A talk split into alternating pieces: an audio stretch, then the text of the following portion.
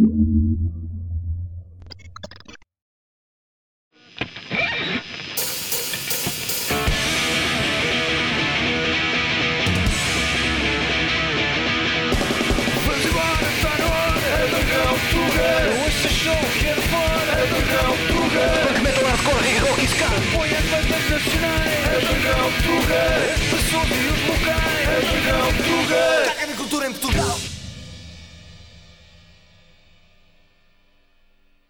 a começar. Está a começar mais um Underground Tuga Podcast.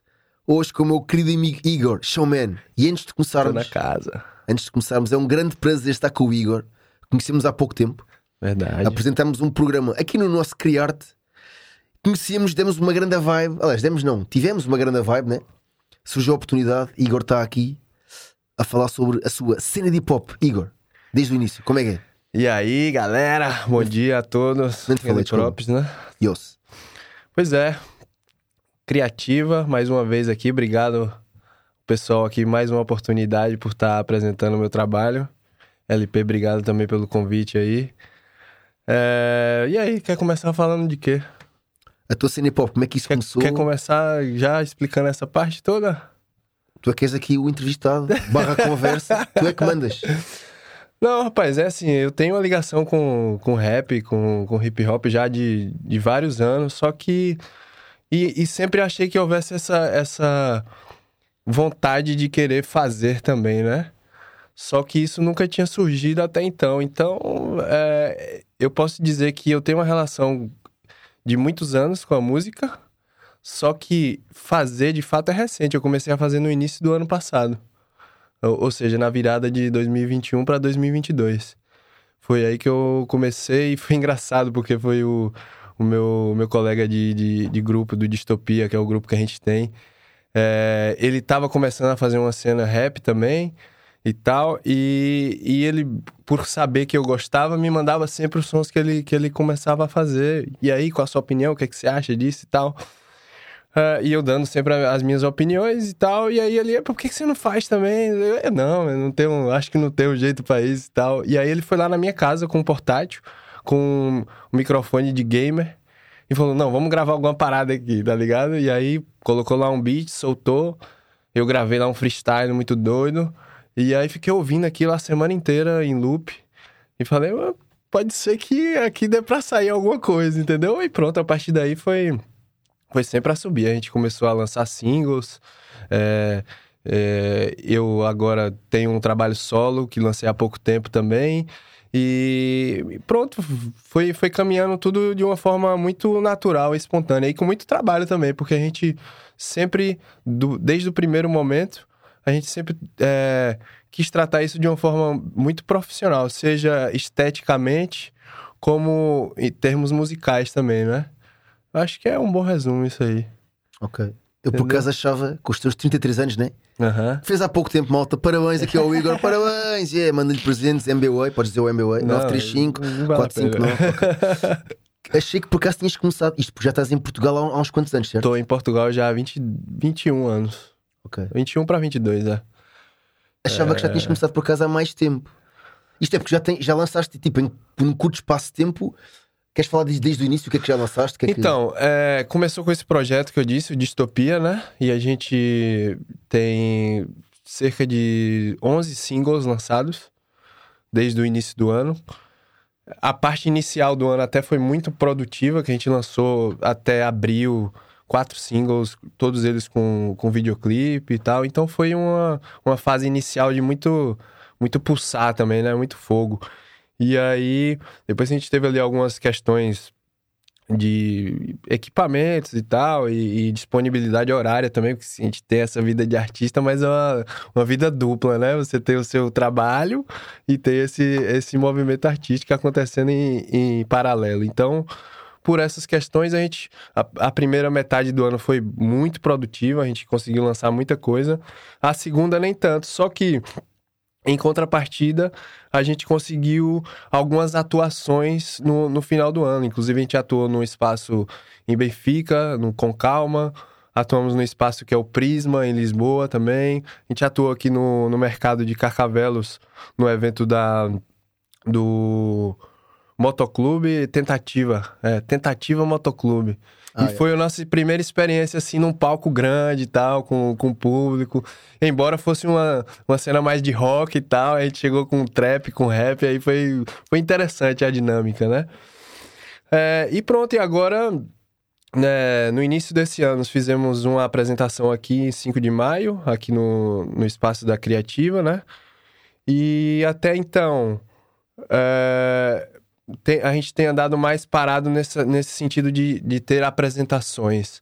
Só que em paralelo, eu, eu montei esse, esse meu EP que eu lancei agora no dia 5, que foi um EP que já estava na gaveta há imenso tempo para ser lançado.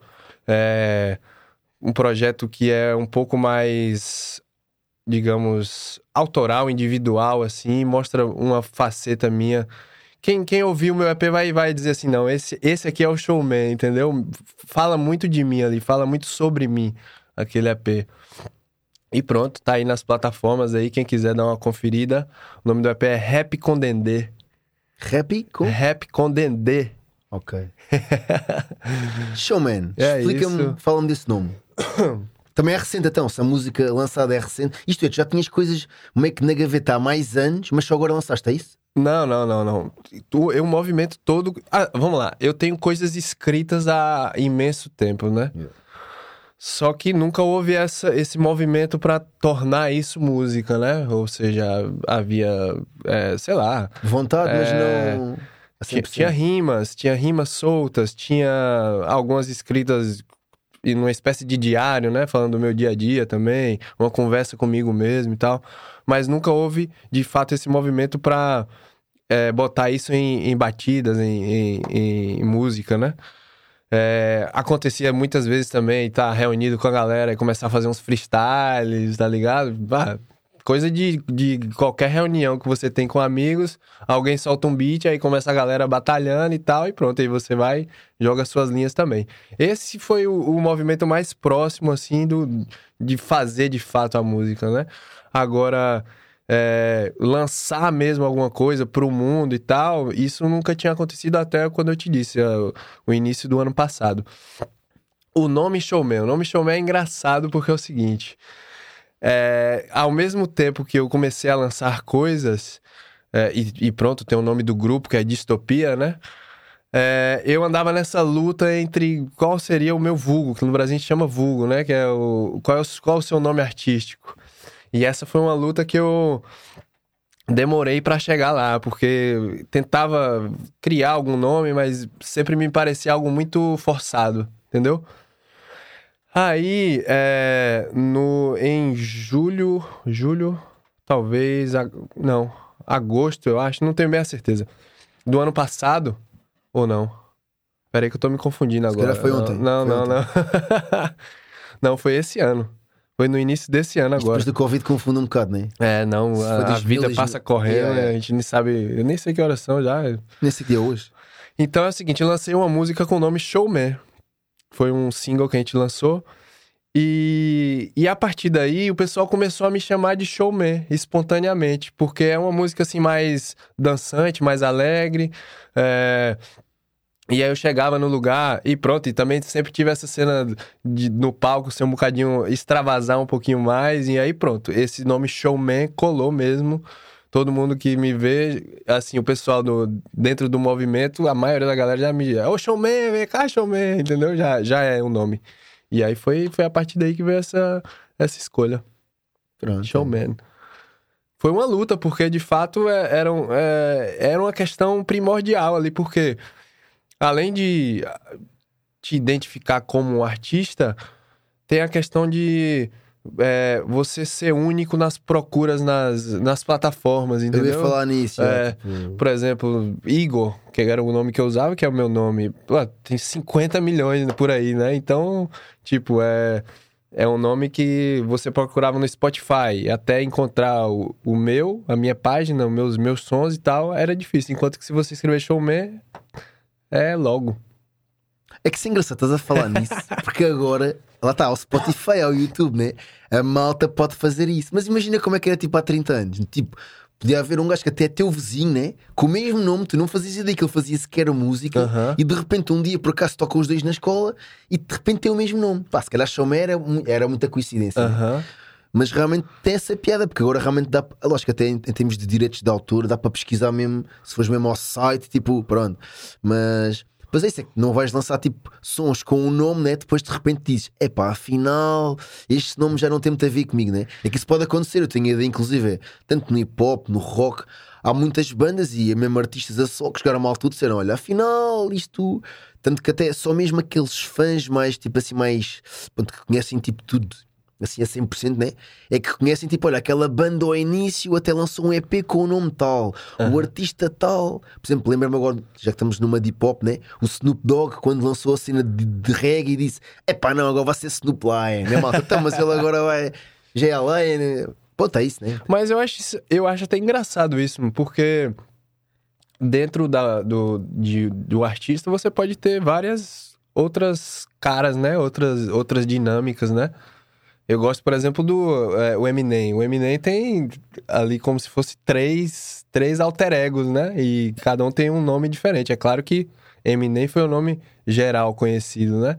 Mas eu acho que essa dinâmica é até engraçada, porque cria uma estética própria para aquele determinado nome ali. Olha, esse cara aqui, que é o mesmo cara, mas ele faz outra coisa, uma coisa mais plástica ou uma coisa mais séria. Eu acho isso até interessante. Só que pronto, no estágio inicial como eu estou, eu não s- ainda sou desconhecido, né? É, foi complicado, até porque, por exemplo, agora que eu lancei o, o- esse EP do Showman, é, eu vou ter que mudar tudo que eu tenho, ou não, né? Lá está, é, é outra estética, sim, não. Ainda tô descobrindo isso. Mas, em termos de Spotify, é, e-mails, é, distribuidoras e tal, você tem que fazer a alteração toda, e aí é um trabalhinho meio, meio complicado, né? Mas, como eu disse, artista tem que ter essa vertente para fazer o que for preciso fazer. E estamos aí na pista. Yeah, artista é complicado, malta. Vocês não sigam isto, estudem, porque, pronto. em termos líricos, o que é que. Para quem não te conhece, né? O que é que costumas falar nas tuas líricas? Isto é, se calhar já tiveste várias fases de várias coisas, né? É. Olha, é, o projeto Distopia, que foi onde eu comecei, Só para... É um grupo, é isso? é, tipo, som- somos dois artistas. Ok, Sou eu e o Kiryu, meu parceirão, meu brother, meu irmão. E aí, é, esse foi um projeto que a gente. é, foi. Ah, engraçado que as coisas acontecem de uma forma tão natural. Porque é o seguinte, eu, quando tive essa, esse despertar, né, pra, pra escrever, pra começar a fazer, é, vinha numa revolta muito grande por questões de trabalho, do, né, dessa vida do dia a dia, vida burocrática, né? Então, nossa primeira música, Sete da Manhã, é uma, uma música muito é, pesada, assim, que fala mesmo de problemas sociais, principalmente do, do que o imigrante brasileiro passa aqui, entendeu? É uma música de revolta, essa primeira música. Só que depois a gente começou a, a ir numa direção mais, mais cômica e mais engraçada da cena. E aí a gente lançou a segunda música que se chama Criptomoedas. Ui, peraí que eu já, já se meteu no negócio aí da. Dinha fácil. Quer dizer, vai lá que a malta aí a fundar, fundar casas e carros e família. Não, engraçado, ó, eu vou te cantar o refrão dessa música que é o seguinte, é, é, o meu dealer está estranho, criptomoedas ele aceitou.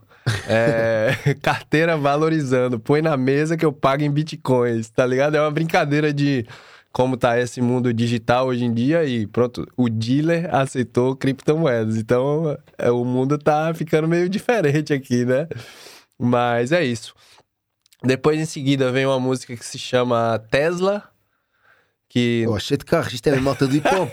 Tesla. É. Não, é isso. A gente começou a pegar em temas assim que a gente achava engraçados e, e tornar uma coisa mais divertida. Até porque o, o rapaz que faz os.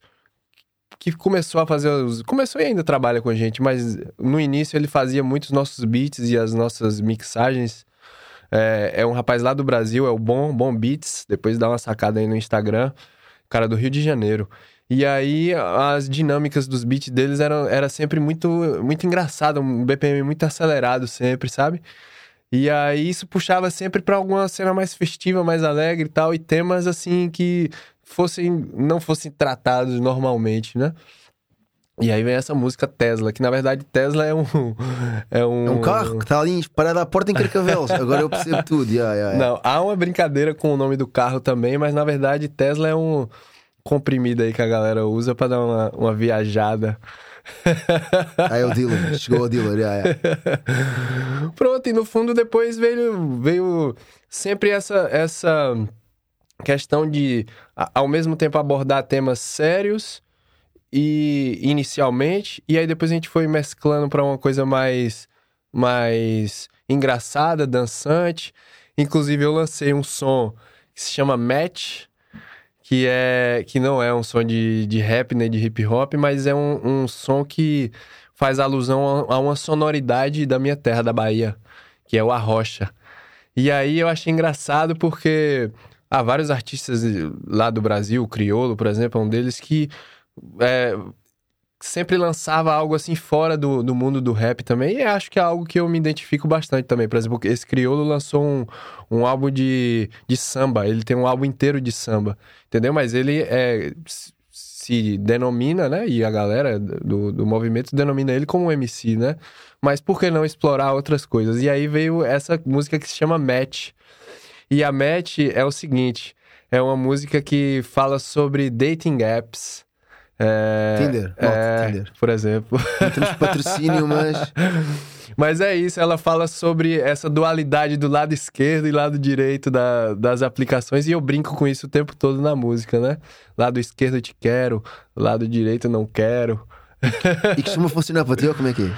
O que? O Tinder? É ou a... há, há, uns meses usei, há uns meses, agora por acaso não tenho. Uh -huh. uh, mas é que pá, aquele, pá, não sei se cá sou feio, pá, aquele não funciona muito bem para mim. então, sei. tanto. Como não, é que funciona para ti? Tanto é, não... Como é MC, não sei o quê, eu lanço cenas, eu mas olha que hoje em dia é, ela está servindo mais para divulgar o meu trabalho do que propriamente para outras coisas. Não, fala-me disso, isto é um mundo é sério, novo que eu não fazia ideia. Então, dou match, né? E aí a primeira coisa que eu faço, o tema é: ah, não, eu faço umas músicas e tal. Se você quiser dar uma conferida aí depois e pronto, aí ganha mais um seguidor, pô. Mesmo que não safa, mesmo que não safa uma noite, safa um futuro Mas nada, pelo menos um follow já, já deu.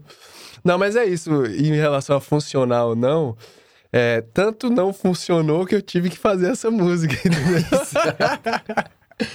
Porque ela fala de algumas experiências que eu tive. É, e a principal delas foi uma rapariga que eu me encontrei, que eu não, não vou aqui divulgar nomes, né? Mas. Agora acertava. Aí, chegando 10 café. E, e foi assim, muito. Muito. A, a interação com ela foi uma dualidade gigantesca, porque um dia ela queria me ver, tipo, ah, vamos se ver agora. E aí depois, caso eu não correspondesse, ela, ah, não quero te ver nunca mais. Isso é a história da minha vida, mano. Nós, nós conhecemos, como dissemos na cena do, do, do da cena do, do, concurso de talento, já sentimos logo grande química. Pai, cada vez mais, eu acho que é o meu irmão perdido, entre aspas, no Brasil. Será possível? Porque isso. Pá. yeah. Então pronto, essa música eu tive que escrever por causa disso. Essa interação nossa era muito estranha. E eu, e eu gostei dessa dualidade dela ao mesmo tempo que há essa dualidade nas, nas apps, né? Lado esquerdo, lado direito, sim, não. Então na música, o tempo todo eu vou falando, ah, quero te ver hoje, não quero te ver nunca mais, quero, quero te esquecer, quero casar com você. É.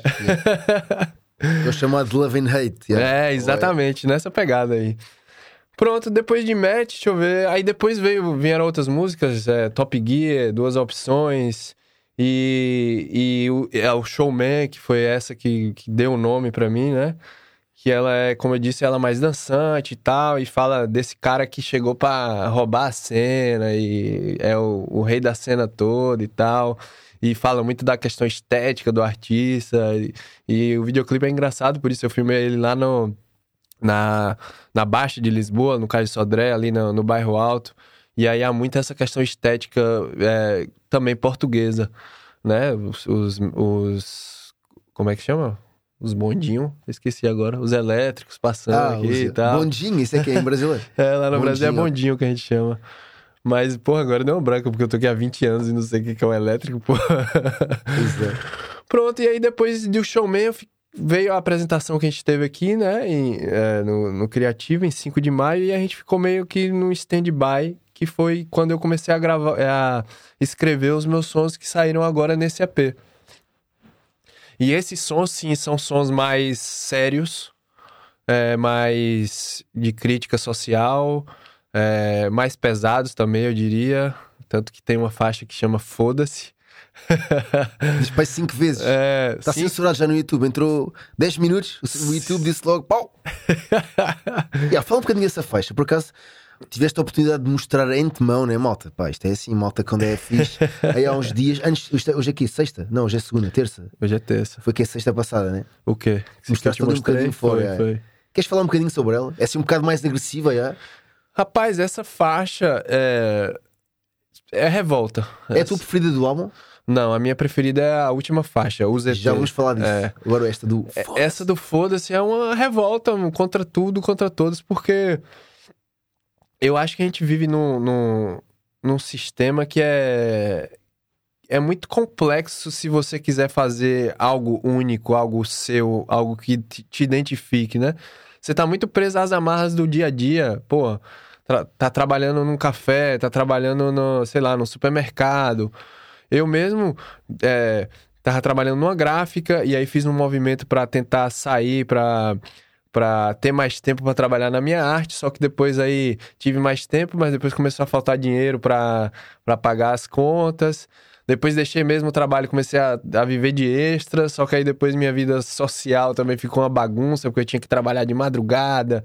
E aí, tipo, você com isso tudo você perde inspiração também. Pô, eu às vezes chego em casa cansado, falo assim: não, pô, tenho que fazer isso, tem um- uns vídeos aí pra editar, pra lançar e tal, não sei o quê, escrever alguma coisa, ouvir um beat e tal. Não consigo, mano. Tô, 24 horas é tô pouco. com sono, mano. Tô, Exato, tô cansado, entendeu? É, Então é isso, essa faixa Foda-se é uma, uma faixa que fala muito dessa revolta contra todo esse si- sistema montado, esse sistema de o sistema imobiliário que a gente estava até conversando ali mais cedo, que está se transformando isso aqui num caos, né? É, as habitações caras, você tendo que gastar muito dinheiro só com isso. E aí não- acaba não sobrando para, por exemplo, espetáculos de arte, né? E, e tudo isso, meu. Então, foda-se é uma faixa que, acima de tudo, é um sentimento de revolta. E eu acho que foda-se é uma palavra que é muito boa porque é uma- a- além de ser uma palavra muito tuga, né? Só que, pronto, a gente no Brasil usa o foda-se de uma forma diferente. Mais Mas o- soft, né? Mais soft. mais soft, não. É mais agressivo ainda? Mais agressivo. Opa. Aqui é como se fosse uma vírgula. Foda-se, pô. É, é um bocado, Foda-se.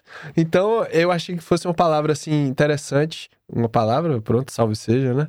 Um palavrão. palavrão interessante pra ligar esses, esses dois mundos, né? E é foda-se. É isso. Foda-se é. Que se foda essa merda toda. Yeah.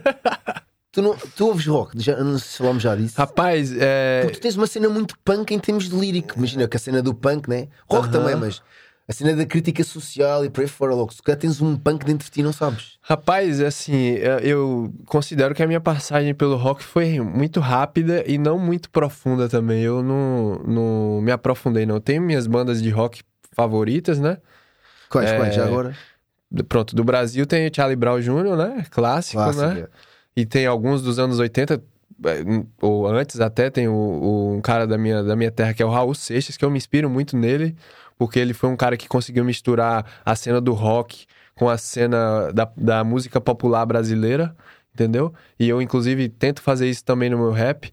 É, Internacional, eu sempre gostei muito dos, dos Red Hot Chili Peppers. Também me identifico muito com a cena estética deles, tá Foste ligado? Não, infelizmente não consegui, Não mano. Já tava esgotado há Pois é, mil é. anos atrás. Exato. é, Rage Against the Machines também, né? Clássico, Que né? é uma Estava mais para que falasse deles, que era tipo uma grande mistura de, da cena de, pá, do, do rock com o hip hop, É. né? Tipo, que, Aham. que julho uma cena que se for. Agora já não, porque acho que as pessoas já são mais. Mas na altura, se for preciso, havia malta que dizia, ah, eu não gosto de hip hop. Mas depois, quando tiveste Rage Against the Machine, tu dizias, então, bro, mas tipo, acha que aí tá hip hop, É. né? Tipo, Exatamente. Lá no Brasil tem o Planet Ramp, por acaso. Marcelo que- 2, né? É, e, e é isso, mano. Eu acho que. Eu não me limito em termos é, musicais, não, mano. Eu, eu acho que se você estiver sentindo alguma parada que dê pra é, entrar ali dentro do jogo, é só fazer, meu. E depois tem outra questão. É, você tem que ser, ser justo também com, com o, o meio que você cresceu, né? Por exemplo, eu vim da Bahia, um lugar onde a música é, é muito mais é, é, dançante, uma música mais é, percussionada, né? Então eu me sinto à vontade pra juntar isso no meu rap também. É o que eu faço na primeira faixa do, do EP. Que é, é uma sonoridade que a gente tem lá no Brasil que é pagodão, pagodão baiano, e o nome da faixa é todo organizado. Depois dei uma conferida aí também, que é um som. E é o som pra abrir ali o, o EP, na maneira da galera olhar assim e falar: Oxi, o que, que é isso aqui que eu nunca vi na minha vida? Mais ou menos por aí. Qual é que é a faixa preferida? Tínhamos falado há bocado. É, o. ZT é a última faixa. O ZT. É. Por alguma razão especial ou porque. Rapaz, Mensagem? é, vamos lá. O ZT é... Eu, entretanto, nem comentei isso, mas é- era algo pertinente de ter sido falado também. Em março do ano passado, a gente alugou uma garagem aqui no centro comercial de Carcavelos, no Plim, e a gente montou um estúdio. Um pequeno estúdiozinho, onde a gente tinha um aquário e tal, e a gente começou a, a gravar lá, e as músicas com um pouquinho mais de qualidade e tal. E ambiente também, né? Porque você gravar no sótão da sua casa é uma coisa, você gravar no estúdio, ali com um ambiente já propício a isso, é outra coisa, né? Já tens um sótão é fixe. Eu adorava ter um sótão, por isso. e nunca tive um sótão. Olha que fazer tudo no, no quarto onde dormes, comes, eh, pronto, tudo mais. Bagunça um pouquinho as coisas, né? Há 20 anos de arrumado.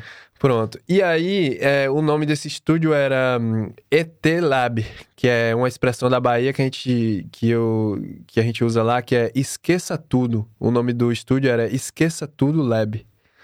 E aí ficou ET Lab. Então, é, ficou essa essa ligação com esse mundo alienígena, né? Não só aí, o logo do estúdio é até uma, uma cabeça de um alien, Ah, MMTDT, ok. é, não, o nome da expressão é esqueça tudo, só que a sigla ficou ET. ET. E aí a gente fez Aproveitaram, logo né? essa ligação. Pronto. Ao mesmo tempo, é, tem também uma, uma questão política aí, porque é, nós, imigrantes brasileiros que estamos aqui, a gente muitas vezes se sente deslocado da nossa, da nossa cultura, né? Quem vem para aqui, eu já vinha há 20 anos, então. é, já tenho muito da, da, da, da, da cultura portuguesa também já enraizada em mim. Só que a gente sempre sente falta dessa. se sente deslocado aqui, né? Pô, porque o povo brasileiro é um povo que gosta de, de festa, de beber, de, de música alta, entendeu? Não, sem generalizar, né? Mas é mais ou menos isso, né? A gente gosta de samba, de pagode, de praia, de água de coco. E. E aí eu, eu fiz essa analogia de nós sermos alienígenas aqui, né? De nós virmos de, de um lugar distante e tal. E no fundo a música é basicamente falando sobre isso. Sobre o fato de você se sentir deslocado num lugar que não é o seu. E a gente tá aqui também pra fazer o nosso trabalho, né? Viemos aqui pra roubar a cena também um pouquinho. No fundo é isso, essa faixa fala sobre isso. Não tem nada a ver, mas esse estúdio ainda existe no Plim. Infelizmente não. Infelizmente a gente teve que, que encerrar ele há, há relativo pouco tempo. é, por questões de, de é, o senhorio e tal, algumas confusões, mas nada que impeça a gente de continuar fazendo o movimento acontecer. E essas faixas foram todas gravadas lá. Ah, ok. É. É que o Plim, por acaso, foi o centro comercial. Aliás, a cena na vida onde eu primeiramente comprei uma t-shirt, pá, na altura até acho que foi de Linkin Park, e durante muito tempo eles tinham lá uma, uma loja de música tipo com merchandise. E é engraçado, tipo, de repente agora houve uma sala, aca, loja no Plim, que de repente foi um estúdio. Isso para mim é uma cena completamente nova. Pera aí que eu vou te dar uma informação então que vai te deixar mais impressionado ainda. Essa garagem que eu aluguei, segundo histórias que me contaram, né? É, pronto, do senhorio e de pessoas lá do, do centro comercial. Essa garagem foi nada mais, nada menos que a, ga- primeira garagem que os chutes e pontapés usaram pra ensaiar. Isso aqui é um dado.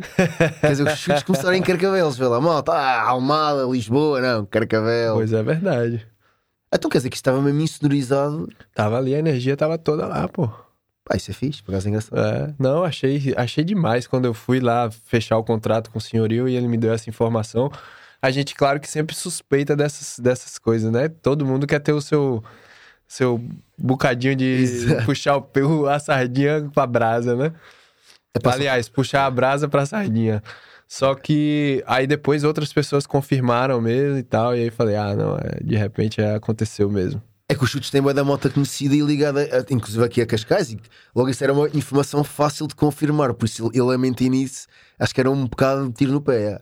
Não, é. é- E eu acho que Carcavelos, em geral, tem essa energia artística, principalmente musical, né? Eu acho que tá. É uma parada muito sedimentada, enraizada aqui, né? Inclusive, mandar um salve pro grande amigo meu aí, Tony Clean, é, do, dos Mundo Complexo, né? Ele que tem sido meu padrinho, porra, não tenho nem palavras pra dizer. Esse homem simplesmente apareceu na minha vida pra impulsionar tudo isso aí que eu tenho feito. Um grande abraço pra ele aí, meu grande padrinho, Tony Clean. Pá, também tem que trazer aqui essa malta, é um clássico. Eles são aqui da zona, né? É, ele, ele mora ali em São Miguel das Encostas. Eu acho que eles inclusive tocaram o ano passado aqui em Carcavelos. Atuaram, atuaram, sim, yeah. sim. Nas festas que eu vi. e tal. Exato. Muito bem. Há bocado falaste do crioulo, eu também apontei aqui. Sim, malta, isto aqui eu não estou a ver a bola. Eu, às vezes, pronto, quem, quem via a cena no Instagram, eu às vezes dou aqui um, uns apontamentos para completar. Realmente no Brasil, inclusive, eu- o crioulo conheço, o Emicida também, o Marcelo D2 é o que eu conheço melhor. já. Que foram sempre artistas. Lembro-me que eu vi o Marcelo D2 em janeiro, até num ambiente engraçado ali no, no casino de Estoril, né? Salão Prata e Prata, onde ele até sacou do seu parapalho. Aquilo foi engraçado que o, o segurança ficou um bocado preocupado, né? Porque aquilo é um salão, né? De repente ele saca do parapalho, já estava tudo a sacar dos parapalhos e pronto, né? Mas isto para dizer, ele tocou ali com, agora não me lembro o projeto, mas estava relacionado com samba. É, Isto é, em Portugal também, mas tinha ideia que no Brasil é muito isso, né? Tipo, a malta pá, não tem que ser sempre hip hop 100%, né? Até mesmo dentro do hip hop há, há o estilo old school, agora há o, o trap, mas e é isso, né? Há muita a componente de misturar com, pá, com o samba, que é uma cena que está na. Se calhar até muitos. Pá, se calhar o Marcelo Deus ouviu o primeiro samba do hip hop, né? Não, é isso. Marcelo D2, é como eu tava te dizendo, eu acho que essa questão de entender o meio que você cresceu é muito importante. Marcelo D2 é carioca, né? Então, o samba lá era qualquer esquina, tava tocando samba. E ele cresceu, inclusive, é algo também que eu gosto, pô. O Brasil tem sambistas incríveis, Bezerra da Silva, e depois, é, é, pô, Zeca Pagodinho, Martinho da Vila. E depois é uma linguagem que tá muito em comunicação com o que a gente vive no nosso dia a dia, entendeu? Marcelo D2, ele foi o primeiro a, a pegar os beats de, de pop e juntar com samba e fazer uma, uma parada única, uma parada. É isso, é único. Ninguém, ninguém fez essa. foi o primeiro nisso? Eu tenho a Tinha noção que sim, mas mas também. sem querer tá dando falsos dados aqui, é, mas eu, pelo que eu é, conheço do trabalho, é, foi, ele foi o primeiro a fazer isso. É, e o, e o, o, o samba, é isso, vem, nasce com o brasileiro, né? Você, em qualquer esquina você tá ouvindo samba, você, você vem pra outro país, você sente a saudade do samba e tal.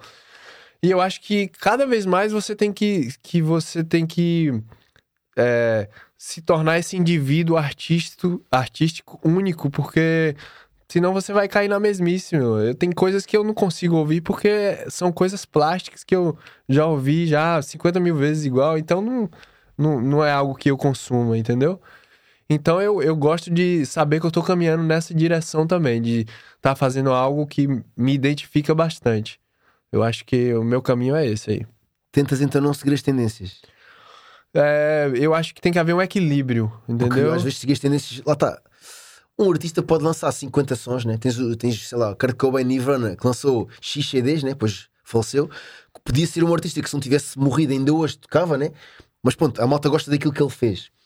Mas isto é, não, não tens tipo um número limite de músicas que vais lançar. Isto é, lá está, podes lançar a mesma durante a vida toda ah, o mesmo tipo de som, ou podes tipo realmente, consoante aquilo que tu ouves, que gostas, ir pá, misturando, né? Até porque isso já se percebeu que, que foi uma coisa que até transformou alguns artistas em únicos. Porque, Exato. epá, espera, aquele estilo já existia, o outro também, mas nunca ninguém tinha juntado. Uhum. Tu pensas tipo nisso de. Não, é isso. Como a gente tava falando do Criolo e do Marcelo D2. E esse, esse espetáculo que você foi ver. O, Marcelo D2 grava, re- é, gravou um disco só de sambas do Bezerra da Silva, que foi esse sambista que eu tava falando.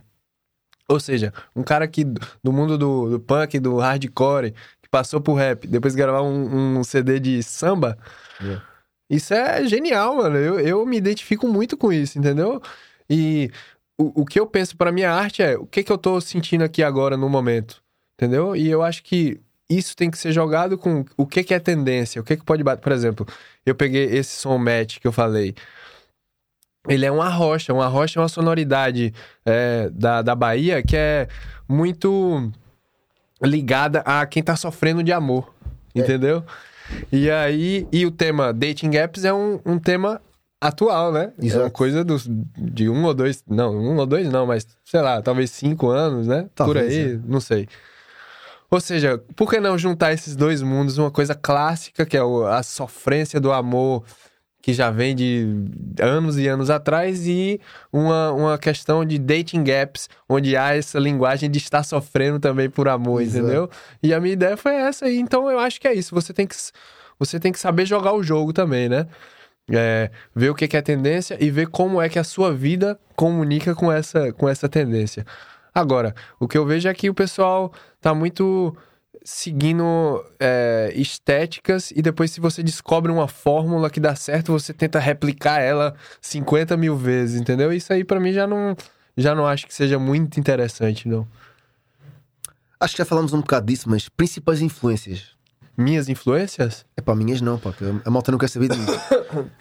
Então, como eu posso.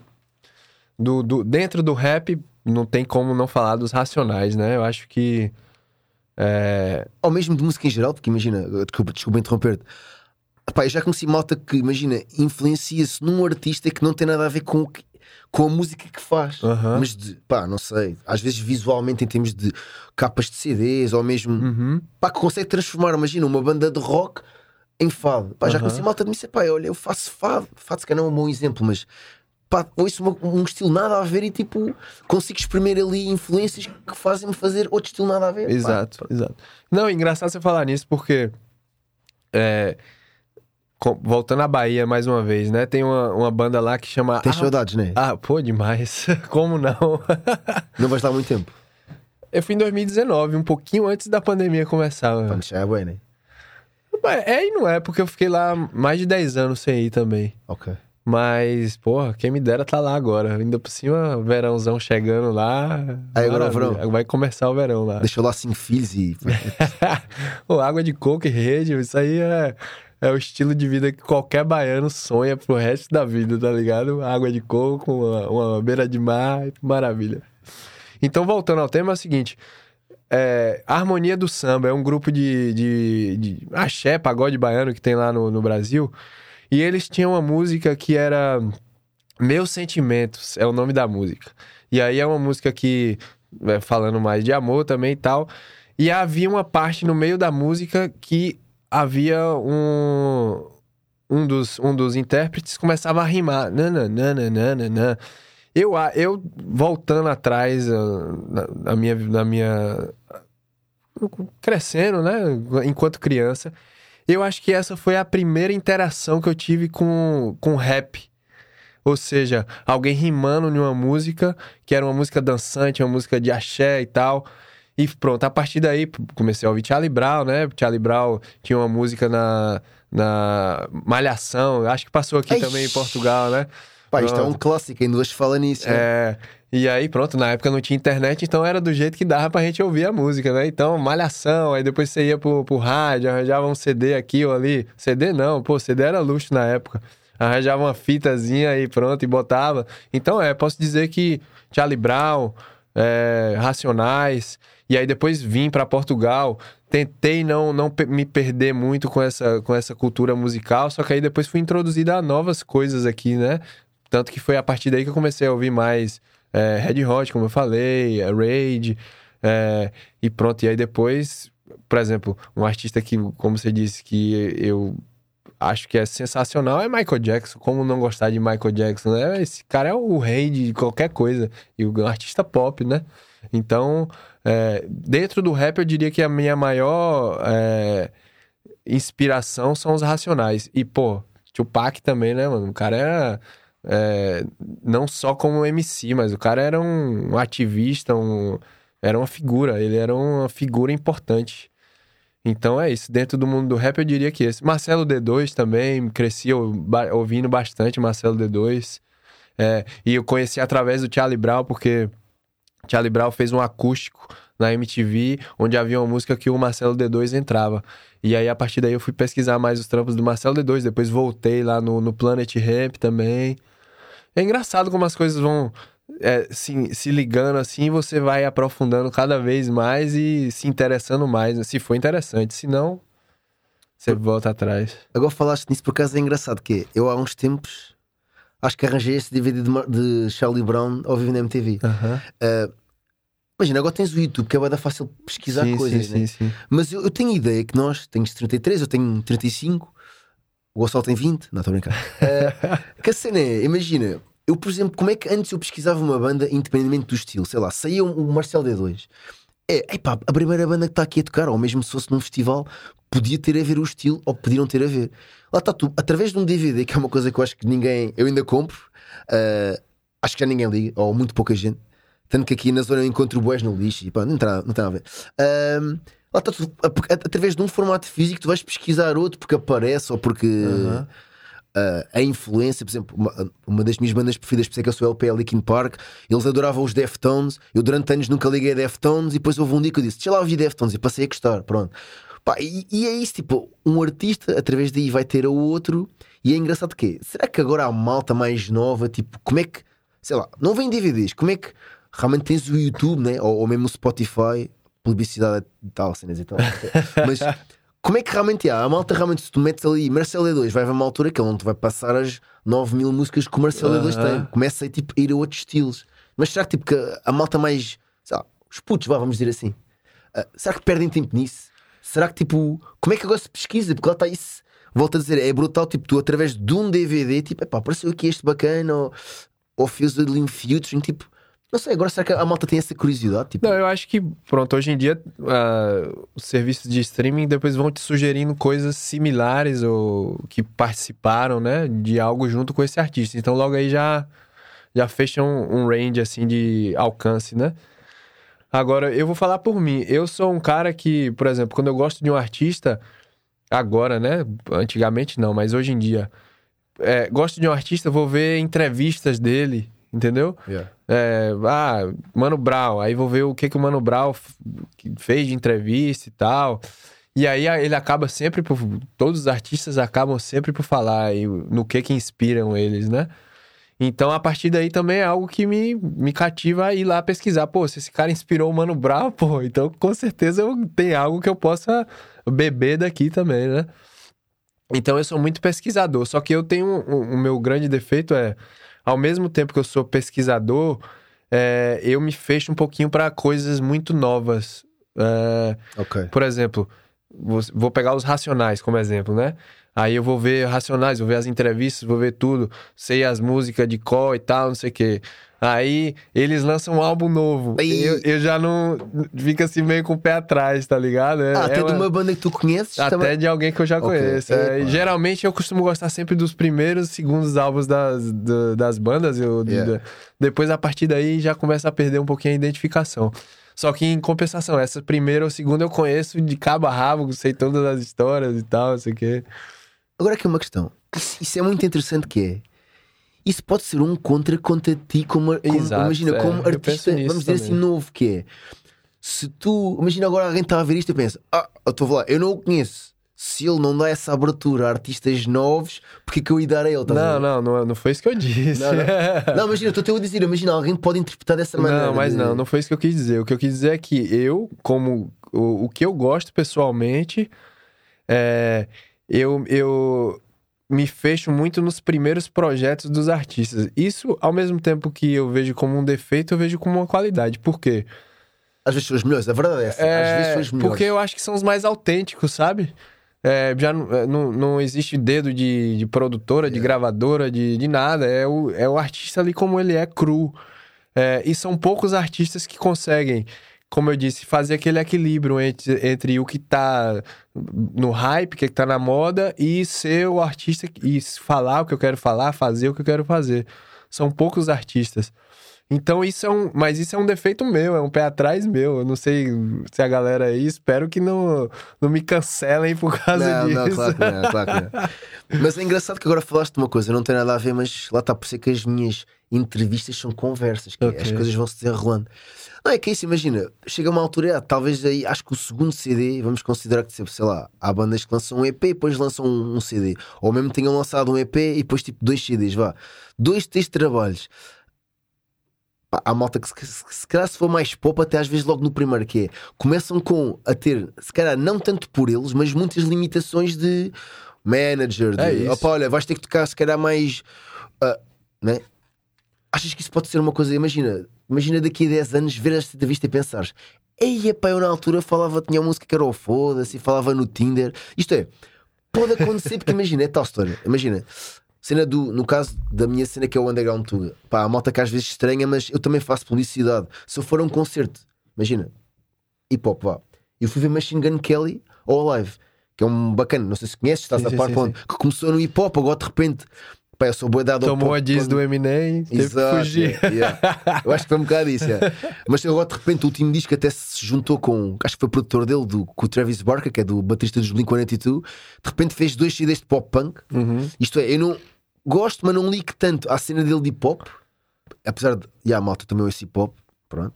Eh, mas já, as cenas de pop punk, pá, adoro. Ainda agora para cá estava a ouvir. Isto para dizer o quê? Há malta que estranhou, tipo, imagina, há malta mais. Aquilo também é mais, mais malta mais tipo, vá, chaval, putz, né? A cena dele, tipo, antiga, apesar de ser um hip hop, né? Que é de todas as gerações, a cena do pop punk, apesar de atualmente ser feita por. Há, maltas, há malta com 40 anos, né? Fazer pop punk, Uhum.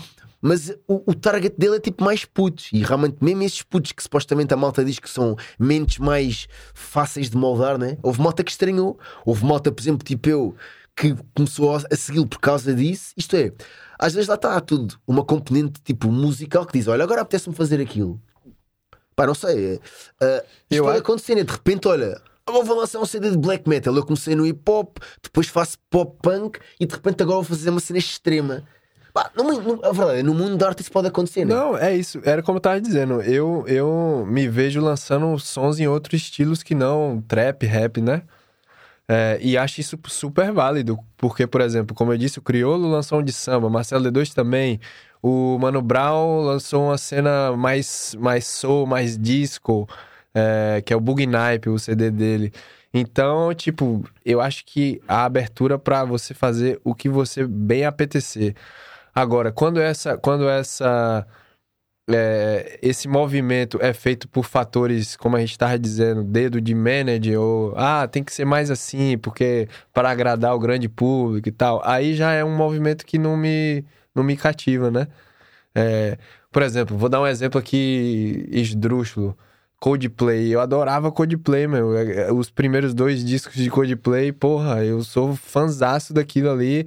Só que, claro, é uma música deprimente, pra você tá mais intimista e tal. E o que os caras fazem hoje é uma cena pop, né? Uma Yeah. cena completamente diferente. É, é menos bom por isso? Não. Agora, não é algo que eu vá consumir, entendeu? E depois é isso. Será que esse movimento foi é, deles mesmo? Ou foi um movimento da, do, da agentes e de produtoras dizendo, não, agora vamos mais por esse caminho aqui, que aqui vocês vão atingir mais público. Agora fazem estádios. Eu lembro de, de vê-los cá, sei lá, no Alive, mas pronto, o Alive já é um festival até grande. Ah, yeah, um dia chamam no Alive. Nem que seja num palco alternativo, isto temos que Em começar breve, assim. em breve. Mas é tipo, sei lá, no, no Campo Pequeno, no, no, no Coliseu de Lisboa e do, acho que até do Porto. Pá, agora de repente fazem quatro estádios de Coimbra, né? Que antes esteve lá, se não tem a Rolling Stones, teve uh, U2, pá. De repente uma de estádio já é uma cena assim. Não, e eles têm aquela cena da pulseira, né? Não sei se você já Ah, viu. já vi, já Pá, vi, É incrível, eu acho. Acho esse tipo de coisa estética assim também muito, muito foda, mano. Porque isso um, uh, acaba por conciliar a cena da música com. Pá, e é vendável, com, né? com concerto, né? Yeah, yeah. Não, eu sou muito, eu sou muito é, admirador de concertos assim mais performáticos também, né? Que há outros elementos que não só a música, né? Um- uma pulseira, um fogo, uma, Yeah. sei lá. Eu acho, acho esse movimento interessante. Agora é isso, em termos musicais já não é algo que eu, que eu escuto diariamente. Posso gostar de uma ou outra música que eles fazem, porque é uma música que você ouve sempre na rádio e tal, não sei o quê. Mas não vou ouvir o álbum todo como eu ouvia o, o primeiro e o segundo, né? Sim, aquela Scientist. Pô. Eles têm aquelas de chorar. yeah. É, não, é, um, é, um- é uma parada completamente pra você ficar na depressão profunda, ainda por cima outono, então você bota um som daquele ali e tu morre. Yeah. É, Falamos de influências, já estás em Portugal há uns anos. é. Já, já, já sentes o coração meio dividido, né? Já és tipo brasileiro e português ao mesmo tempo. Pá, às vezes, às ma- vezes um gajo pensa que. Ele agora lixou-me, porque esta, esta piada do falar em português era para o final. Foda-se, agora, pá, posso, posso disfarçar agora um bocado, mas eh, é isso, tocar há tanto tempo que já tenho muitas influências portuguesas. pá. Como é que ele consegue isto? Ele fez- ele fez-me isto ao vivo. Nós estávamos em palco, ele começou a falar, era disso, já estou a gozar comigo. Porque nós É. trabalhámos com in-ears, eu assim, oh, quem é que me está a passar aqui a voz muito bacana? E ele a falar português, que tipo, pá, é porque é difícil para, para a malta brasileira, né? Pá, o teu é perfeito, e me enganou-me, eu acho que enganou o Gonçalo. Não, o Gonçalo já sabia, né? Mas enganou tipo o pessoal, tipo, pera, está a falar português, mano. Este fone é da isso. onde? Este é porque assim, ó, a minha história aqui é engraçada por, pelo seguinte: eu vim com 11 anos de idade, né? E aí, quando cheguei aqui, tava no sexto ano e tal. E aí, pô, um mundo novo, vindo de um lugar lá do Brasil mais. não tão, tanto, tão urbano como aqui, né? Então sentia saudade de jogar aquela bola na rua, igual a gente jogava lá, de andar de bicicleta e não ter problema com carro e tal. Quando a gente chegou aqui foi uma loucura nesse sentido, né? E aí chegando na escola, você, ao mesmo tempo que você é a sensação, porque você é diferente do pessoal que tá lá, né? Aí você joga bola, o pessoal quer te escolher pro, pro time deles e tal, e aí fica dizendo pra você falar as, as gírias de lá, legal, cara, não sei o quê. É, e aí, é, eu meio que depois, em determinado momento, comecei a ter que me adaptar, tanto para ser compreendido, né? Para compreender também. E depois é isso. Quando eu cheguei aqui, eu não tinha amigos brasileiros aqui. A maioria do, do pessoal era do pessoal português. Então eu tive que me adaptar. Tive que ser meio camaleônico aí. Pois, ao- Há 20 anos era diferente, já. agora já é mais comum. é, agora é. Recebemos cá, mas na Não, altura. é. é. E acontece o seguinte: na Chamaste altura... rapariga uma rapariga. Isso deu Ah, logo. é, lá, no Brasil não pode, não. Por isso mesmo, é é isso que eu estou a dizer que eu, no trabalho tenho, às vezes tenho a cena do quando me vejo dizer uma rapariga, tipo, pá, tu não podes dizer isso. É, tem, tem expressões proibidas. E aí o que acontece?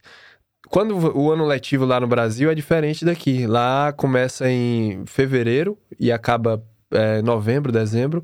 E aqui começa em, em setembro, né? Yeah. É, se não tô em erro. Sim, 100%. Então, quando eu vim, que foi em abril, eu fiquei alguns meses sem, sem, ter, sem ir pra escola. E acontece que é, depois teve um amigo meu que me emprestou os três DVDs do Gato Fedorento. Tá tudo explicado, agora eu percebi. Agora Mano, eu me percebi. apaixonei pelo. eu- o primeiro sketch que eu vi, me lembro até hoje, era aquele do super irritante. Não sei se vocês sabem qual é yeah, esse claro. É o cara que tem o super poder de irritar as pessoas. E o cara vai roubar outro e tal. E aí ele pega o esferovite e começa. Aí o cara. Ah, para com isso! Então foi uma, foi uma escola muito engraçada, porque ao mesmo tempo que eu aprendi o sotaque daqui, eu aprendi ele de uma maneira muito cômica. Então sempre que eu faço o português daqui, é uma, é um, é uma maneira, é um, uma linguagem muito cômica, porque eu uso sempre o pá, porque isso é outra cena que vocês têm de vírgula. Yeah, pá, é. epa, epa! É chamada a muleta, a muleta. é. Exatamente. E, e- e pronto, e, e como o Ricardo Araújo Pereira sempre imitava algum, algum, alguma figura é, típica aqui de Portugal, né? O, o, o gajo do o gajo de Alfama, ou então o Yeah. gajo que trabalhava na, na calcetaria de não sei onde e tal. Então tem sempre essa linguagem mais coloquial também, né? Mais do povo. E aí foi engraçado. Só que em determinada altura eu é, na minha adolescência, já tá, talvez com 17 anos, é, comecei a, a- ter novamente amigos brasileiros, né? E aí meio que foi uma volta às minhas raízes, até porque eu fui no Brasil em 2017, 2007. é, e aí quando eu voltei de lá, eu falei, não, eu tenho que regressar aqui às, às minhas raízes e tal. E a partir daí, essa cena do sotaque português é sempre uma cena mais pra, pra brincadeira mesmo do que usar diariamente. Não acho que combina comigo, não. Embora isso, há determinados momentos. Expressões, não há dúvidas que eu preciso usar expressões daqui, né? Eu não vou chegar num lugar e falar, ah, quero ir no banheiro. Não, eu tenho que falar, olha, posso ir na casa de banho, mesmo que não haja o sotaque, a expressão eu tenho que, Yeah, yeah. tenho que falar, sério, né? Agora, por exemplo, as situações de restauração que eu tra- trabalho e já trabalhei, é, em que eu perguntava pro cliente, é, quer açúcar ou adoçante? E eu sempre ouvia, desculpe, desculpe. Então eu comecei a falar já, quer açúcar ou adoçante? E assim não há... Adoçante, ok. Adoçante, adoçante. Porque assim não havia essa cena de repetir a, a, a pergunta outra vez, entendeu? Então sempre que, que eu usava pra me facilitar as cenas, eu usava, né? Yeah. E é isso. Estás Como é que estás em relação. Agora apareceu ali o teu personagem. Isto é só É, personagem, vocês não sabem. O mas- pessoal tá sempre atento aqui. Em relação à cena underground aí do, do Brasil e em Portugal, ainda estás a parte, tipo, no caso do hip hop, tanto lá como cá. Rapaz, é, Quer dizer, podes falar do underground, porque isto é uma cena underground, mas obviamente mainstream também.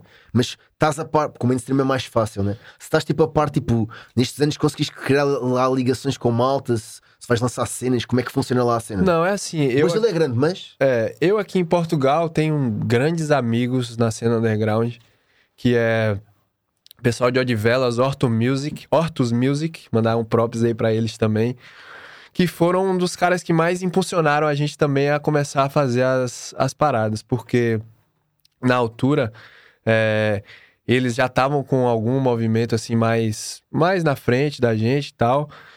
E, e eles têm um, um beatmaker, que é, foi o cara que fez a maioria dos beats pra esse EP, que é o Skyler. Um moleque fenomenal, tipo gênio mesmo. Parece uma máquina criando beats, aquele homem. É, e depois comecei a, a, a partir daí, me relacionar com outras pessoas do movimento underground aqui, mas sempre de uma forma é, regional, né? Não tanto a nível nacional. Conheço o pessoal de Almada, galera do Quinta Andar Estúdio, é, galera da Vivo Disso também, que foram, é, são os meninos que começaram a gravar ali com a gente também. É, o pessoal da parede aqui e tal, os moleques aí que tá começando a fazer a cena também. É, então, há essa conexão e eu vejo que o pessoal tá motivado, entendeu? É, alguns vieram gravar com a gente, viram que era, era possível ter um estúdio, montaram o próprio estúdio deles, entendeu? É, é, produzir shows, é, é possível, dá pra fazer. Vamos, com o trabalho, você correndo atrás, você consegue fazer. Então, ah, pô, e depois disso, é, já teve vários concertos aí dessa galera. é, nesse espaço que eu falei no Prisma, com calma. O pessoal tem, tem vai abrir o show agora do do Major RD lá no, no Lave em Lisboa. Ah, sério? É. Lindo, pessoal da Vivo disso aí, um salve pra eles também. É, então é isso, mano. O pessoal tá no movimento e tal. É, eu vejo muito como um... hoje em dia é mais é, tá mais palpável você fazer as coisas, entendeu? Você não depende tanto de outras pessoas. Duas ou três ali, ou você mesmo, se você for um cara genial, você consegue fazer beat, produzir, mixar, masterizar. No Foto- PC, YouTube. Já era, entendeu? É, isso é bom, só que ao mesmo tempo é isso. Espero que essa galera não caia nesse erro de repetir é, padrões, né? Repetir uma fórmula que funcionou. Explora o seu, seu eu artístico aí no, no mais profundo, vê o que que, que que você quer realmente falar, o que que você realmente quer fazer. Eu, por exemplo, eu não gosto muito de falar coisas que eu não vivi, entendeu? Ah, a malta diz, ah, yeah, diz tipo, Não, tipo, aprendi na street e. Não, tipo, ah, carro disso, Yeah. joia, grana. Eu, pô, não tem essas porra, por que eu vou falar disso, tá ligado? Yeah. Tenho que falar do que eu vivo, pô, do que eu passo. Então é isso. Eu acho que a galera é, seja verdadeiro, sobretudo, com você mesmo e com a sua música. Seja real, seja verdadeiro. Acho que a mensagem é essa. Isso fez-me lembrar tipo o Oito Mal, que é um filme que eu vi muitos, muitas vezes durante a vida. Tenho em DVD, inclusive. Cheguei a ter o póster. E aquele bacana lá no final leva a grande escafa do Eminem por causa disso, porque ele diz não sei o quê, mas é private school. Tipo, isto é, ele dizia nas letras que era bué do gueto, mas Aham, depois. Exatamente. Yeah, yeah. Logo numa battle podes levar com isso por tabela. né? Exato. E quem conhece seu passado, então, vai, vai te quebrar todo, né, meu irmão? É isso, mano. Seja real, seja verdadeiro. É, como eu disse, busca esse equilíbrio de fazer o que tá sendo vendido e o que você quer fazer.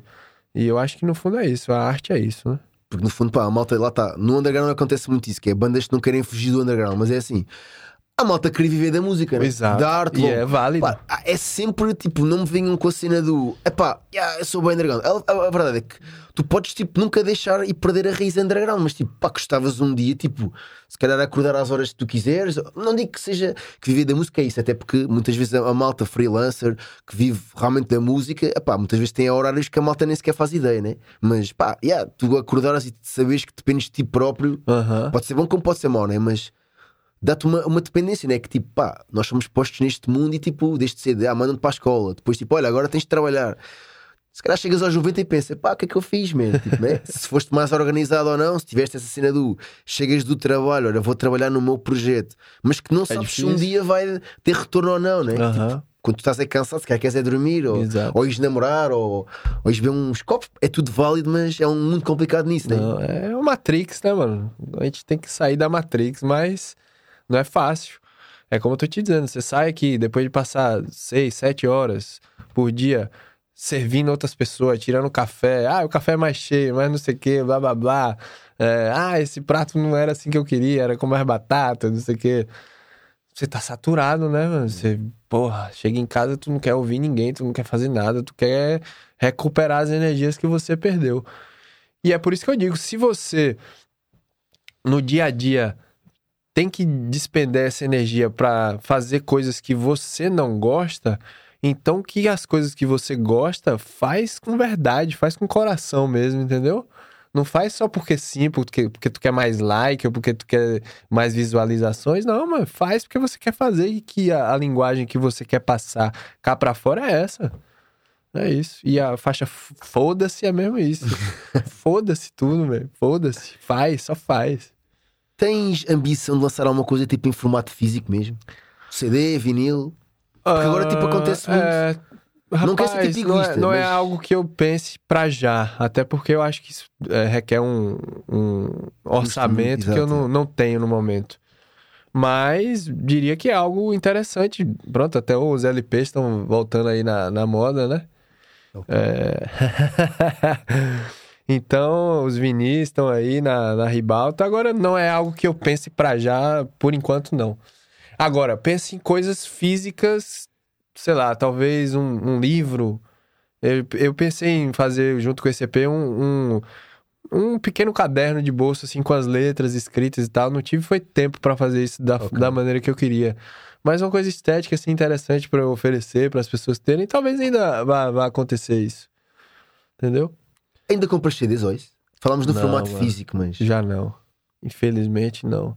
Mas por opção, sei lá, Não malta diz que olha, até curti comprar, mas já não tenho onde ouvir. E ah, eu não tenho onde ouvir, mano. E, e engraçado que meu primo tem um- uma, uma vitrola, né, pra ouvir vinis. Aí sim, aí de vez em quando eu passo assim em algum lugar, vejo um interessante e, e compro. Agora, CDs eu realmente não tenho onde ouvir, não.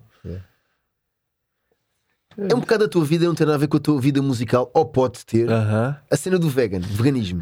É engraçado porque os Cold Sweat do primeiro episódio também tinham veganos na banda e ponto. No caso do punk e do hardcore é uma cena muito ligada, no hip hop também, mas se calhar menos porque aqui uma parte há bandas que falam mesmo, se for preciso, Aham. 90% sobre o veganismo e sobre, sei lá, antitoradas, temas políticos, mas também no hip hop. Não sei se é uma coisa que se vê muito, já ouvi falar de alguns artistas, até um. Não sei se era o Drake, não deve ser o Drake, mas há assim um um tela da Create. Epá, malta, não quer dizer um pontapé, mas há um artista assim grande que eu tenho ideia que é vegan. Pá, nunca falou muito disso nas músicas, mas já falou isso em entrevistas. Tipo, a malta vê que, "Ui, sei lá, é grande drogado e de repente é vegan. Parece que é tipo uma coisa que tem a ver uma coisa com outra. Não tem nada a ver, mas Rapaz, eu acho que assim, é, eu ainda não abordei esse tema da maneira que eu quero abordar no futuro. Acho que o pessoal do reggae, do, do raga, do punk, como você está dizendo, aborda isso de uma forma mais incisiva. Eu quero falar sobre isso, é um fato, só que ainda não foi a oportunidade nesse, nesse, nesse momento. É, eu acho que é uma questão, eu- assim, eu não sou, eu não sou aquele aquele vegano chato, tá ligado? A gente tem aqui uma primeira conversa, você não vai nem sonhar que eu sou vegano. Isso vai ser um tema que vai surgir naturalmente, né? Não vou te impor isso porque tipo, Cada um tem a sua verdade, mano. Isso é o que funciona pra mim, entendeu? Agora, é, o, o quanto eu puder falar sobre isso e, e o quanto eu, eu sinto que isso representa para o mundo, né? Para o ecossistema, eu vou falar. E é isso. Não consegui colocar nesse projeto, mas futuramente com certeza é algo que eu quero, que eu quero falar sim. Porque é isso, é uma coisa que é importante para mim é, faz parte da minha vida e, e, é algo recente até. Eu sou, eu sou vegano é, desde dezembro de 2019, então ainda é pouco tempo, né? Nunca mais comeste carne? Nunca mais. E foi. E foi Mas engra... cortaste um dia para outro? Olha. Porque isso, se tens um dia, quer não... dizer que a partir desse dia. Não, nunca não, mais comeste carne? Não, foi, foi, foi gradual no, no, okay. no, no, meu, no meu contexto. Eu parei de comer carne vermelha e depois parei de comer carnes brancas e, e, peixe e tal. Só que, pronto, foi um gradual rápido. Eu, em um mês, parei mesmo de, de comer. Quando tomei a decisão, depois fui nesse gradual que eu te falei, e depois parei mesmo. É... engraçado porque é, foi algo que surgiu assim tão de uma maneira tão espontânea é, eu sempre, eu sempre fui do time que criticava os veganos, tá ligado? é, não, porra, vegano é chato pra caralho, não sei o quê. E plantas também têm sentimentos, não sei o quê. Essa palhaçada toda que a galera fala, tá ligado? E aí depois começou a aparecer no meu, no meu ciclo de, de amizade muitas pessoas veganas, muitas mesmo. E aí comecei a me interessar pelo assunto e tal. Aí comecei a ver uns documentários. E aí pronto, quando você vai por esse caminho, é, é um caminho sem volta, meu irmão. Quando você começa a ver aquele Conspiracy, Ixi, é, What the Health, é, aquele é, é, The Game Changers. Quando você começa a ver isso, mano, isso aí é um caminho sem volta, tá ligado? Porque aí você já abriu o portal de, tipo, já saiu da ignorância. Tu já sabe o que é que tu tá comendo agora, entendeu? E aí pronto. Aí depois é uma decisão sua, né, mano? Agora posso confessar que não, não, me, não me fez muita diferença. Há, há, uma ligação, eu sinto mais que é uma ligação emocional com a comida. Pô, eu lembro da, da do frango que minha avó fazia, a, a picanha com aquela é gordurinha vocês, e tal. Isso aí é, uma, desse, desse... é maluco, picanha, mano. Isso aí é... Cara... Eu tenho essa ligação emocional com a comida, mas em termos de sabor e tal, isso já não me, não me afeta, não. O cheiro ainda é algo que faz despertar lá qualquer coisa, tá ligado? Mas é isso, é um instinto. Aí você pensa naquilo fala, não, foda-se não, aí não dá pra mim não, tá ligado? É por aí, mano. Mas é isso, voltando ao assunto, eu, é algo que eu quero mesmo falar nos meus sons. E em breve a gente tem aí esse tema com mais veemência, digamos assim. O que é que o pessoal pode esperar tipo para breve? Já tens concertos marcados? É, não, no momento é isso. Lancei o EP agora dia 5, né? Tô ainda fazendo a divulgação dele e tal. Gravei um filme pro YouTube, que é um filme que tem todas as músicas lá do EP, e, e aí tem uma visão mais cinematográfica, talvez um curta-metragem ali e tal. Tudo feito por ti? Tudo por mim, mano. Filmagem, edição, é, é isso. Tem que ser o, é, o homem dos 12 ofícios, né? Ou dos sete, sei lá quantos ofícios são. é, e, e tenho plano de fazer o lançamento desse EP, mas não, não tenho nenhuma data específica ainda. No momento vou focar na divulgação do EP agora, como tá recente ainda. Esse espaço aqui também, mais uma vez, obrigado aí por estar tá permitindo isso. É... E é isso, vou focar na divulgação dele agora até o final do ano, até porque eu tinha me decidido também não, não atuar por algum tempo, focar nessa questão mais do EP e tal. E aí, em breve, ano que vem, talvez ali meados de março, abril, por aí, a gente já tem algo na manga aí para apresentar para vocês. Mas é isso, basta seguir lá os, as redes sociais que tem a... Diariamente eu tô postando coisa. E se puder ir lá no. É isso, promove aí onde que estás, onde é que estás? Pronto. Agora tô... há muitas redes. Há uma altura uma pessoa dizia: é o Instagram e o Facebook. Agora é, o, é o Tinder? É o... Não, é isso. É Showman 13K. Se você pesquisar lá no, no Instagram, no Spotify, no YouTube, Showman 13K. É onde vocês vão me encontrar. E aí pronto, a partir do meu Instagram também, que eu acho que é a rede que a maioria do pessoal usa como gancho para outras redes, né? Você consegue ir para todas elas. É isso. Já pensaste um dia tocar com banda? Isto, porque agora, por exemplo, em Portugal está a acontecer certeza, muito com mano. artistas. Com certeza. Eu fui ver um show do Gabriel Pensador lá no ele teve nas festas de. Oeiras? Oh, tive não, não, não, não. Foi em Oeiras. Ah, não, não. isto foi. Oeiras foi 2019. Teve no Seixal. Rapaz, eu acho que não foi no Seixal, não. Foi aqui ni. Foi. Tô esquecendo o nome agora, mano. Ah, Enfim, perto do aeroporto ali, não sei bem o nome, esqueci o nome. E aí vi ele atuando com banda, e foi o primeiro é, MC que eu vi assim ao vivo com banda. Eu falei, caralho, mano, isso é genial, mano. Isso é orgânico, tá ligado? E faz todo sentido. Então é sim um, um plano também. Só que é isso, a gente aí volta pra questão do orçamento, né? Quando o orçamento tiver pra isso, aí eu vou investir nisso. Enquanto não der, tem que ser eletrônico mesmo e vamos embora. Pois que aquele, aquele, há, há malta que estranha. Agora em Portugal temos vários rappers que. Há malta que diz que é monetariamente. Porque imagina, no caso, estamos a falar de malta com 3, 4 zeros, né? Ah, que realmente aumentam a cena para tipo o dobro, porque malta, agora já não sou só um, né? Agora tenho um baixista, guitarrista, Aham. baterista, teclista, Faz corista. sentido, né, velho? Yeah. Mas também é verdade, altera um bocadinho a música, né? Porque aquilo não é tocado. Se eles gravam aquilo com instrumental e, e voz, Aham. mas dá uma cena mais ao vivo, né? Ah, eu sou apaixonado por isso, mano. Acho que dá uma energia, porra, sei lá. É isso, mano. E você ouvir uma bateria tocando aqui, botar ela pra tocar no. Claro. é. Não é? Não tem nada a ver. Então é um plano futuro também. E é isso. Eu, eu acho que. é, voltando aos, aos Raid, eu acho que é uns, são, foram os caras que conseguiram chegar assim próximo do que eu me vejo fazendo daqui em alguns tempos. É, talvez com a cena trap mais metida aí também, né? Um BPM acelerado e tal. É, vamos ver, vamos ver o que, que, o, que, que os caminhos me levam aí. Já foi aqui uma conversa fixe. Última pergunta. Assim, um artista em Port- Portugal, neste caso, ponto, na perspectiva de vives cá em Portugal, que gostasses de abrir, tipo, fazer uma primeira parte. Não tem que ser português, tipo, imagina, vem cá, Ah, pô. tipo, foi cá a. Madonna ontem, curtias de abrir para a Madonna? Isto é um bocado estranho, de abrir para a Madonna. Eba, eu ia responder, mas não sei quem tá vendo aí se tá menor de 18 anos, Não, não. yeah, explicação- Não foda-se, já não dá. Yeah, yeah, yeah, a partir daí já está censurado. yeah. Não, mas é. Porra, sei lá. Eu tenho ouvido muito trap norte-americano agora, pô, o Drake, o Travis, né? É, pô, trap brasileiro também, Matuê, E Teto, é, os caras são foda. Pô, mas pode ser um artista que já morreu? Claro. Pá, é difícil abrir para ele, né, mas... mas, mas se fosse Michael Jackson, mano, É, esquece. Ou então Tupac, um desses dois aí, pra mim são tu já viu que estas referências já. é.